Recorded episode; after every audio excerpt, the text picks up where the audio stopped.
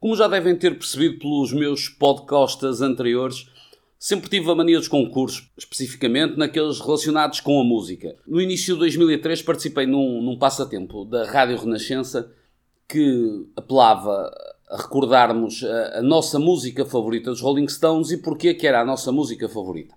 Eu na altura vivia em Lisboa, participei no concurso e, e convenci a minha mulher também a participar. Fizemos ambos frases. Um dia mais tarde, depois de já ter terminado o passatempo, Alguém da Renascença ligou à minha mulher a pedir dados, morada, etc. A mim não ligavam. Eu achei muito estranho e contactei a Renascença. Então não precisam dos meus dados? E eles responderam: vamos, vamos contactar brevemente, vamos contactar, esteja tranquilo, vamos contactar toda a gente. Pronto. Passou o prazo, o que é que aconteceu? Descobri que a minha mulher tinha ganho o concurso. Prémio ir ver os Rolling Stones ao vivo a Chicago. Ganhou a minha mulher, ganhou outra, outra senhora de Lisboa e eu, obviamente, não ganhei. Qual foi a minha solução? Não ia ficar em terra. Eu que também sempre tive a mania das viagens, propus, disse imediatamente à Renascença, olha, deviam apanhar este voo, deviam a ficar nesta zona, nestes hotéis.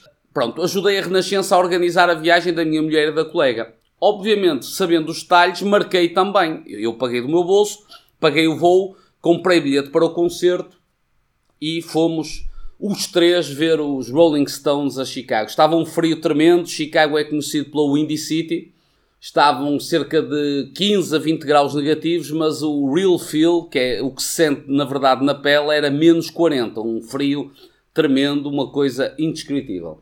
O concerto foi muito bom, eh, deu para eu, o fã, perceber que os Stones, os concertos são ligeiramente diferentes na Europa e na América do Norte, e teve outro bónus para mim, que também sou um apaixonado pelo basquetebol. É o concerto foi a 21 de janeiro de 2003. Três dias depois, o que é que acontecia no mesmo pavilhão, no United Center? O Michael Jordan fazia o último jogo de basquetebol da carreira em Chicago. Já sabia que ele ia terminar a carreira no final da época.